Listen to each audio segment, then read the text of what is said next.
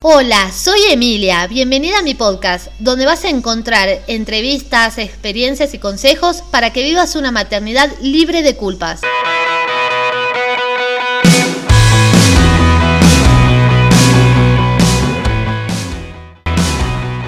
Bueno, hoy vamos a dar la bienvenida a Ana, que tiene una cuenta hermosa en Instagram, un emprendimiento divino que se llama anamarc.c. Así es la cuenta por las dudas, porque si digo todo junto, eh, Ana Marce es una cuenta donde ella, desde su lugar de psicopedagoga, de especialista en el método Kaplan, acompaña a las mamás durante el embarazo, eh, puede ser antes o puede ser después. Así que bienvenida Anita, muchas gracias por aceptar la invitación de hoy. ¿Cómo estás? Contanos un poco tu proyecto.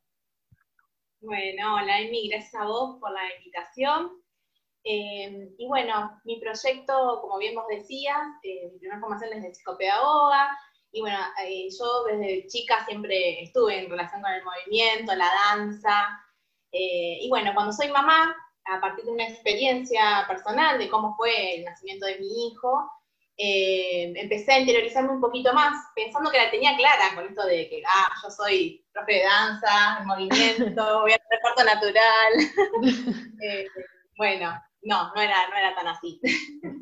Viste, todas la tenemos claras, pero no. Ese día se te borran todo, todo, todos los conocimientos, sí. Tal cual. No, y además que me faltaba la parte esta de, como de conocerme internamente. Una cosa es cuando uno hace deporte y danza de que cumple un objetivo por hacer, y otra cosa es conocer nuestro cuerpo internamente, tomar conciencia de cada parte. Eh, y bueno, así fue que conocí al método eh, de Frida Kaplan, eh, y bueno, decidí formarme para poder acompañar a otras embarazadas, para que no les pase por ahí lo que transité yo, poder ayudarlas a esto, ¿no? Al aprendizaje de conocernos internamente, como una herramienta más. Buenísimo. ¿Y el método más o menos en qué consiste? O sea, por ejemplo, ¿cuál sería la base del método o dónde surgió? Porque muchas personas no lo conocen, yo personalmente lo conocí hace muy poquito, como en qué, en qué se basaba. También me pasó esto de que el el día del parto, siempre me acuerdo que yo preguntaba, ¿cómo me voy a dar cuenta de una contracción? Porque yo durante el embarazo no había tenido ninguna contracción de ningún tipo, o quizás no la había identificado. Entonces, eh, cuando empecé a sentir lo que eran contracciones, decía, esto será, o sea, era mi miedo real, era no darme cuenta. Imagínate la ingenuidad de que creía que no me iba a dar cuenta cuando entré en trabajo de parto. Así que eh, me parece muy interesante que cuentes cómo surge este método, la base, digamos. Sí, sí, sí, tal cual. Eh, bueno, la base es la eutonía. Frida, ella es eutonista y a partir eh, también, ella misma cuenta siempre su caso personal, su hija estaba a punto de, dar a luz y a través de herramientas de la eutonía la fue acompañando, ¿no? y así es como ella crea después el método, tomando recursos de la autonía para poder transitarlo eh, y bueno, y tener herramientas eh, a la hora del embarazo para estos dolores o malestares que una puede llegar a tener eh, y en el momento del nacimiento, esto, para poder atravesar estas contracciones, ¿no? Y, bueno, y estamos muy desconectadas del cuerpo en realidad. Hoy en día, en nuestra cultura, ¿no? Por ahí en otras culturas no. pero bueno, venimos como muy desconectadas y más que nada la mujer también, ¿no? Eh, ahora hay todo un cambio, por suerte, eh, ya desde las niñas, de, bueno, a través de ESI y de, bueno, del cambio de conciencia que hay, eh, de que, que las niñas puedan conectar con su cuerpo, con el respeto, con las partes íntimas, como algo sagrado, ¿no? Como algo que no es tabú. Entonces creo que a partir de ahí también está habiendo un gran cambio. ¿Y qué es la eutonía? Muchas mamás no saben bien, y viste que por ahí vos de emprendimiento, o, a mí me pasó al principio, veía en Instagram que decían eutonista. Y lo investigué, yo soy muy pro, tipo, no conozco la palabra, lo investigo, pero por ahí si la mamá que está escuchando esto, o el papá, ¿qué es la eutonía? para más o menos interiorizarse en, el, en esto, ¿no? En decir, bueno, ok, muy interesante, yo quiero seguir este camino, estoy embarazada y me parece interesante, o tengo miedos, porque es lo primero que tenemos son miedos. Entonces, ¿qué es la eutonía? Sí, la eutonía es el estado equilibrado del tono, ¿no?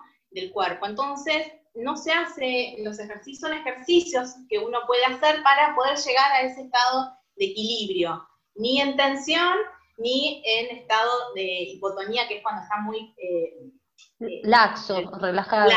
eso, relajado. Ni una cosa ni el otro, es como poder llegar a ese equilibrio. Y, y bueno, se hacen diferentes ejercicios, siempre en el suelo, eh, recostados en, algunas colchonetas y eh, con algunos materiales, pueden ser pelotitas, eh, pueden ser hasta corchos, hay diferentes materiales que uno va haciendo contacto con, estas, con estos tipos de materiales para tomar conciencia de, nuestra, de nuestro cuerpo interno, ¿no? del músculo y de llegar hasta dirigiendo la atención al hueso. Qué interesante. Eh, me reía que antes de empezar esto le decía a Anita que yo siempre cuento una historia terrorífica personal, pero en realidad es para reírnos, chicas. O sea, esa es la, consigna de este podcast, es que nos podamos reír. Eh, cuando yo estaba embarazada, los consultorios que iba donde estaba mi obstetra, había el taller de preparto un módulo del taller preparto era la preparación física. Y me acuerdo que yo era re buena alumna porque como antes cuando escalaba, el escalar también hace que tengas como mucha noción de eh, la fuerza y de los músculos por ahí que uno no identifica, como el de las manos, el de los dedos, entonces la profesora decía, eh, tienen que hacer la fuerza así, aguantar la respiración, volver a hacer, y a mí me salía divino. Yo era, eh, pasaba al frente y me hacía hacer todo para que los otros vean. El día del parto, me toca una partera ya con experiencia, y me ve, porque yo, ilusa, pensé que primero con ella practicaba cómo iba a hacer la fuerza para cuando llegue el médico. Imagínense. Entonces yo estaba practicando y me dice, no, no, o sea, así vamos a estar eh, toda, la, toda la madrugada. No, no, el movimiento que hace hace que, no, no, no dilates.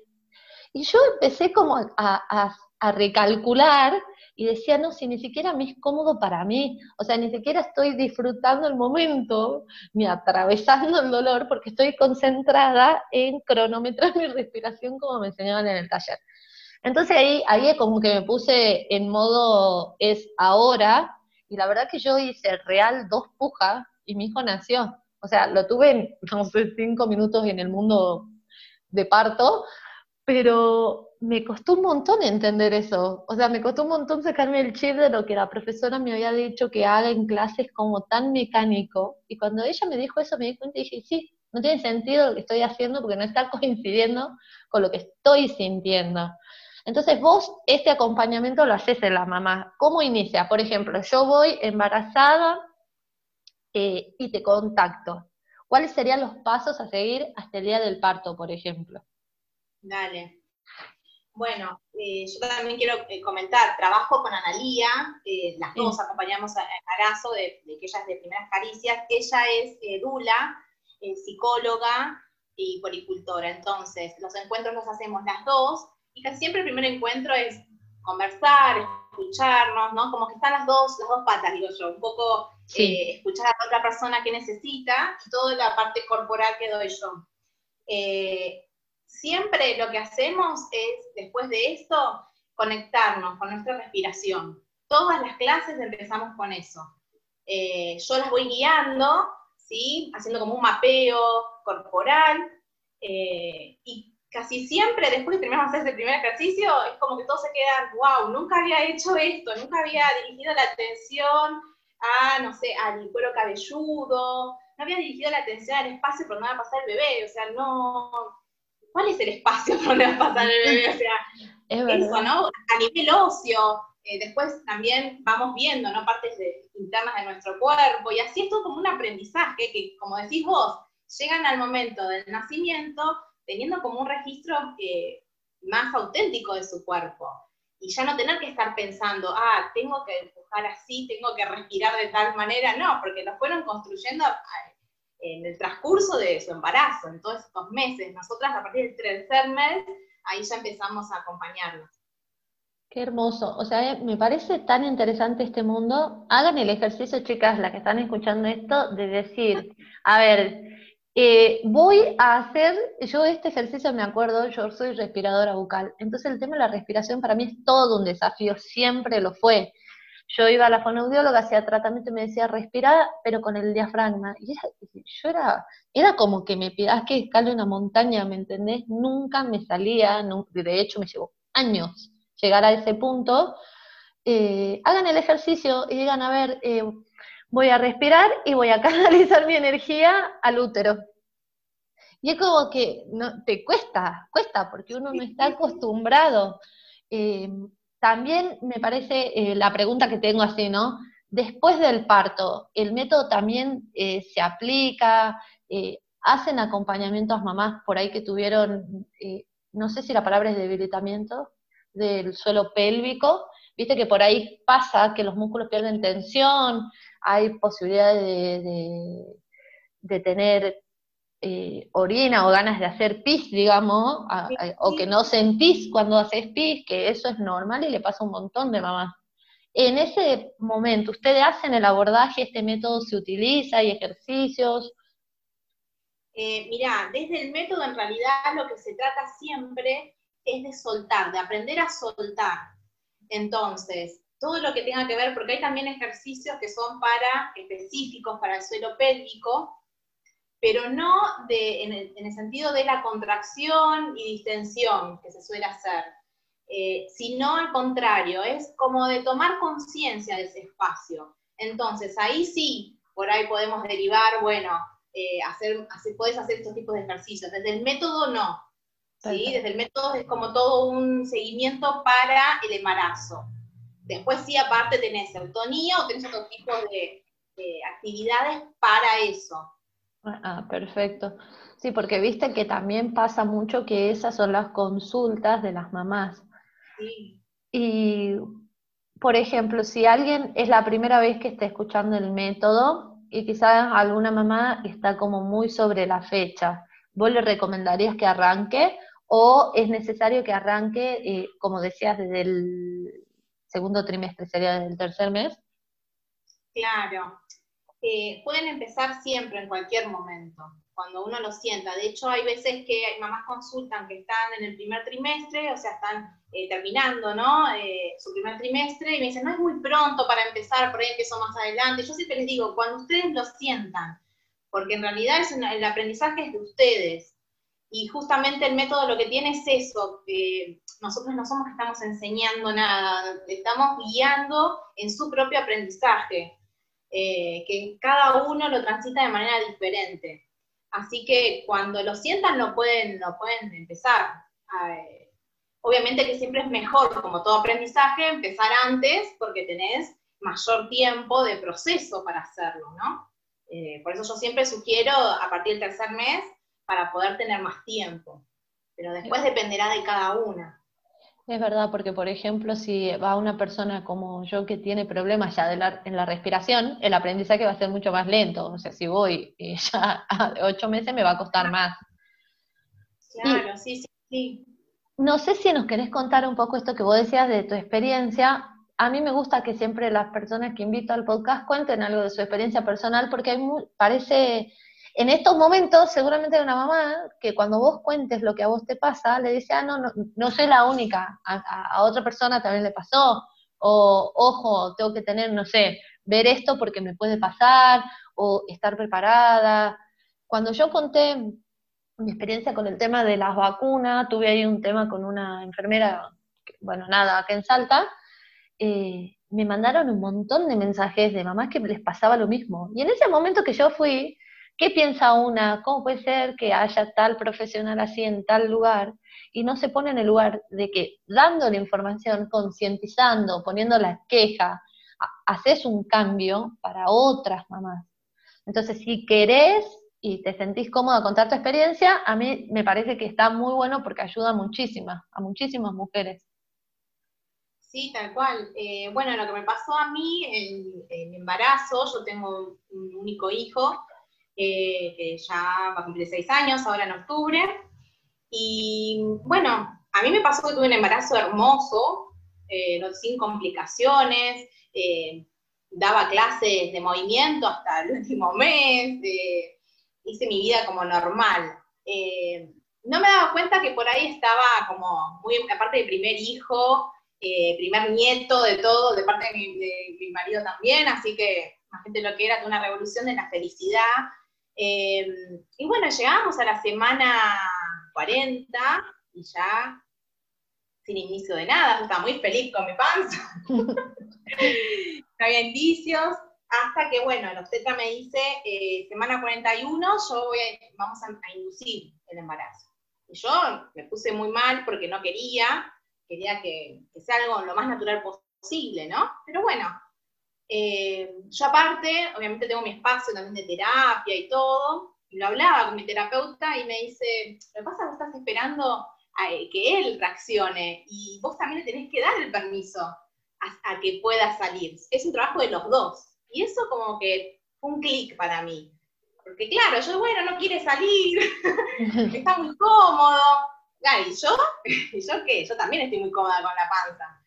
Eh, y con este miedo, ¿no? De ser mamá, eh, un montón de otras cosas también. Así que bueno, eso fue como un clic. Y dos días antes, yo eh, me iban a hacer un lunes, y el viernes a la noche, ya de madrugada, empecé con las contracciones, no esas seguidas, sino que eran cada una hora, cada media hora, cada 15 minutos, muy espaciadas voy el sábado a la tarde me dicen, no, tenés dos dilatación, volvé eh, cuando ya llegues a las que son de preparto, que son mucho más seguidas.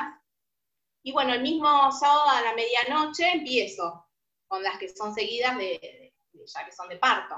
Espero esas dos horas que te dicen que tienes que esperar, dos horas para llegar, bueno, llego con cinco de dilatación, y bueno, y ahí me empiezan a intervenir. No estaba mi partera, justo mi partera estaba de viaje, la que me había acompañado, eh, así que me atiende una que estaba de, turno, y enseguida me empieza a intervenir, ¿viste? Me ponen la oxitocina. Yo en ese momento cero, no tenía tanta información de lo que fue después, ¿no? Que, ahí me empecé a interiorizar. En ese momento no sabía nada. Eh, me ponen, bueno, oxitocina y me rompen bolsa, o sea, como empiezan a hacer eh, muchas intervenciones. que me consultarte. Claro, o sea, bueno, ahora te voy a hacer esto. ah, bueno, bueno, como confiando también, ¿no? Yo en ese momento no sabía que puede decir, no, no quiero tal cosa, o, ¿no? Em, bueno, nada, el tema es que estuve toda la noche eh, tratando de, bueno, empujando, eh, llegué a nueve de dilatación, eh, llegaba a la cabecita y volvía para, para arriba, mi hijo. No terminaba de salir. Probamos diferentes posturas, eso estuvo bueno, eso es lo que pero siempre acostada, ¿no? no me dejaron moverme libremente porque estaba con la citocina, estaba eh, como cable, digamos. Sí. Hasta que, bueno, estuve hasta, estuve desde las 2 de la mañana hasta las 6, que ahí viene el obstetra y me dice, no, tenemos que hacer cesárea porque ya, aparte las pulsaciones de, eh, del bebé habían bajado y, bueno, no había caso. Eh, así que bueno, ahí yo llorando. Este, bueno, y ahí sí nace, nace después a media hora, nace, con cesárea. Y bueno, y después también lo otro, en ese momento, cuando fue la cesárea, me ataron. Eh, yo tampoco estaba muy consciente de todo lo que estaba pasando.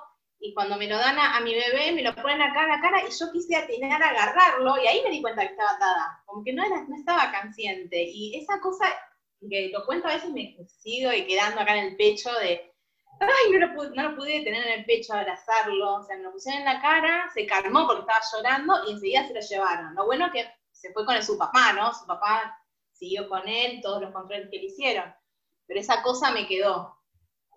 Es que eh, el tema de las intervenciones y de las situaciones que uno pasa que no te consultan o no te anticipan o no te preguntan es violencia obstétrica todo lo que vos puedas elegir y planear y al menos tener información es respetuoso, pero todo lo que vos te hagan sin avisarte, y esto para todas chicas, todo lo que les hagan en el momento del parto y no le pregunten es violencia obstétrica. Porque es así, le pasa a un montón de mamás. Y uno se queda con el sabor amargo que es buenísimo, o sea, tu hijo nació, está bien, buenísimo, pero te queda como esa cosa, ¿no? De que después vos tenés que iniciar todo un proceso para sanar, porque no era lo que, lo que, no es, no es lo que no querías, porque suena feo, sino quizás era lo que tu cuerpo tampoco te estaba pidiendo o lo que vos querías desde el respeto. Y eso es tan valioso, eso es tan valioso y tan importante de hacerlo valer. Entonces, ustedes desde todo lo que tenga que ver este hacen el acompañamiento. Está muy bueno que tengan una dula. Acá en Salta, por ejemplo, no es lo común, no sé, de 800 partos, dos deben ir con dula, la verdad, esa es la realidad. Muchas mamás ni siquiera conocen, digamos, qué hace una dula. Entonces, me parece muy interesante que las mamás tengan este espacio. ¿Ustedes en, qué ciudad están? Nosotros somos de Buenos Aires, zona oeste, San Justo, eh, así que, y también en Ramos. Bueno, ahora con el tema de la cuarentena, cada una está en su casa, que es el San Justo, pero siempre estuvimos por Ramos Mejía, Edo, toda zona oeste. Eh, y justamente esto que vos decís, que desde el método, eh, lo que se trata es de, tener siempre la posibilidad de elegir. Desde los ejercicios que hacemos, siempre damos dos posibilidades, para que cada uno pueda elegir cuál le viene mejor, cuál lo siente más apropiado para cada uno. Y siempre son cosas diferentes las que sienten las personas, porque todos somos diferentes. Eh, así que esto de la posibilidad de elegir, la posibilidad de, conocer y de saber, también de informarse de que nosotras podemos exigir y, decidir también, si bien el médico tiene un saber, nosotras somos las que ponemos el cuerpo. Sí. Así que es lo primero. Y te voy a hacer la pregunta que deben estar pensando varias, es, tema dolor, ¿este método puede acompañar eso, no? Porque muchas mamás eligen la cesárea por miedo al dolor del parto vaginal, o la verdad que yo en el momento que estaba embarazada tenía miedo que me duelan las contracciones, porque todos decían que era súper doloroso, entonces yo ya, o sea, ya hay algo que la cabeza que te sugestiona de que te va a doler, entonces eh, ese, el tema del dolor, ¿cómo lo atraviesan con el método? Bueno, justamente, eh, primero desde el vamos no usamos la palabra parto. Porque justamente la palabra parto en el, colectivo de, la sociedad es algo que implica un dolor. Si bien va a haber un dolor que es fisiológico, obviamente, pero ya esa connotación que tiene la palabra parto, uno dice, ay, sí, fue un parto, cuando uno habla, ¿no? el lenguaje. Em, entonces, eh, se dice que es el momento del nacimiento, ¿no? Desde el método, hablamos del momento del nacimiento. Eh, y después lo que tenemos como herramienta es la emisión de la O, eh, que bueno, viene un poco del OM, pero nada más que el OM termina con los labios cerrados, con la M. Acá solamente es la emisión de la O, porque lo que tratamos es que eh, los músculos de, la cara estén distendidos, porque tienen realmente una conexión, todos los músculos de, la cabeza, ¿no? de nuestro cráneo, con la pelvis. Están conectados. Entonces, si nosotros tensionamos esta parte del cuerpo, también tensionamos eh, el espacio por donde va a pasar el bebé. Entonces, la O la O lo que hace es eso. En algunos lugares también se usa la A. Desde el método es, la O, ¿no? Eh, y la O aparte lo que tiene es una vibración. El sonido vibra internamente y es como un masaje interno. Entonces, eh, ayuda a los dolores, no solamente en el momento del nacimiento, sino también durante el embarazo. ¿sí? Eh, estos dolores que uno puede llegar a tener en las lumbares, en cualquier tipo de dolores que podamos llegar a tener. Eh, y lo que se trata también es de conectar con el dolor, porque uno lo que, en el habitual, cuando vos te, no sé, te quemás, lo primero que haces es tensionás, ¿viste? Eh, o, te pinchás o, cualquier cosa. Uno tensa el cuerpo. Desde el método lo que se trata es, no, eh, atravesar ese dolor y soltar, poder transitar ese dolor. Entonces, desde la respiración que hacemos con la O, y también desde los ejercicios que hacemos, acompañamos a eso. Interesante, la verdad que es lo que más miedo tienen las mamás, es la realidad, nos pasó a todas, eh, esto que vos decís, evitar el dolor, que creo que también tiene que mucho que ver con, con esto de que nosotros quizás no regulamos, no tenemos esa autorregulación, ¿no? Del dolor o de la frustración en todos los planos emocionales, si querés, lo llevas, nos cuestan, el típico, no, no, eh, viste, cuando llorás te dicen no llores, o te golpeas, eh, como que busca uno sustituir, viste, el que te golpeaste, eh, y qué, lindo, o sea, a mí, me, a mí lo único que me queda de sabor amargo de mi parto fue que yo en la semana Dos semanas antes que nazca mi hijo tuve un prurito gestacional que es hormonal, que no es eh, colestasis, sino que es algo que no tiene riesgo para el bebé, pero rosa eh, las ganas de llorar todo el día. O sea, yo durante dos semanas no dormí, estaba envuelta en toallas húmedas, me bañaba cada 20 minutos. Entonces llegó un momento, ya en la semana 39, que yo lo único que quería era que nazca porque a mí el doctor me había dicho que después que nazca las hormonas como que vuelven a su equilibrio y se me iba a pasar. Entonces yo le hablaba a la panza y decía, ay, hijo, por Dios, ya no sé, porque me picaba todo. Y el día del parto, imagínate con la transpiración y ese prurito, yo estaba encendida. Y creo que es, eh, mi cerebro estaba tan concentrado en atravesar eso de, de poder lograr eh, que mi hijo, mi hijo nazca, concentrarme en eso, sin rascarme, sin pensar en la piel, era todo un desafío mental que no me acuerdo si me dolió. O sea, la verdad, hoy no me acuerdo. O sea, no me acuerdo. Hay cosas que, viste, viste que vos tenés imágenes, cosas que son borrosas y que digo, yo estuve ahí, o sea, esto pasó, no la tengo clara, pero era porque estaba concentrada en esto que vos decís, en atravesar lo que me picaba el cuerpo, en atravesar lo que no sé qué me decía las parteras, yo ni le escuchaba. En un momento le dije, vos rascame nomás, porque ya me, me querían acostar, me querían acostar y yo le decía, no, no, no, o sea, déjame que yo me ubique, vos rascame, me acuerdo, y eso me lo dijo mi marido, pues yo ni me acuerdo, o sea, yo le dije, rascame, vos rascame, yo hago la fuerza, vos rascame, no daba más, y, es esto, ¿no? Es genial, esto de decir de tu marido, porque también hacemos el acompañamiento al rol del padre, ¿no? Eh, o de la persona que está acompañando. Y me mata que vos me habías dicho, bueno, vos rascame, está buenísimo. Porque sí, sí. Pasa un montón que no saben qué hacer los papás. Sí, está bueno, yo eh, lo que siempre creo que está bueno es que si uno hace un taller de preparto, por ejemplo, van a una consulta con vos, vaya la pareja, el acompañante, quien va a estar en ese lugar, porque son claves, porque ayudan un montón en ese momento. Él hizo el taller de preparto conmigo, pobre, y se había aprendido todos los ejercicios como el taller.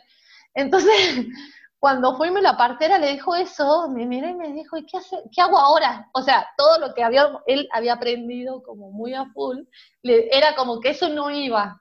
Entonces era, bueno, ¿y ahora qué hago si eso no va? Entonces yo le decía, mira, yo me voy a sentar, yo me acuerdo que estaba sentada, le digo, yo me siento, vos agarrarme la espalda, onda que yo pueda canalizar mi energía en otro lugar. Porque si no yo sentía que hacía la fuerza con la espalda creo que tiene que ver con esto que yo sí tengo más o menos un conocimiento de mi cuerpo porque escalaba. Entonces yo sabía clarito dónde hacía la fuerza. Decía, agarrame la espalda, así yo... Y, era, y en ese momento de verdad te tenés que conocer. O sea, me encanta tu, tu emprendimiento, yo por eso te invité, porque creo que si nos conocemos, eh, identificamos dónde hacer la fuerza, o sea, a dónde llevar la energía, nos evitamos tantas cosas, tantas situaciones. Y hablar con nuestra pareja también, esto tú cómo lo fuiste guiando, es genial. Sí. Eh, cuesta eso, nos cuesta a nosotras pensando, ah, nosotros somos los que parimos, bueno, y ellos, y ellos también. En, el método, los ejercicios los hacen igual que, la embarazada, los que acompañan. Eh, y después lo que siempre decimos es esto, que puedan hablar, sean, que sean cómplices, bueno, yo quiero que hagas esto, que me digas lo otro, que no hagas nada, que me des la mano, que no me des la mano, o sea, que todas estas cosas que estén habladas antes, para que puedan llegar juntos a este momento, que es súper importante. Sí, para ambos.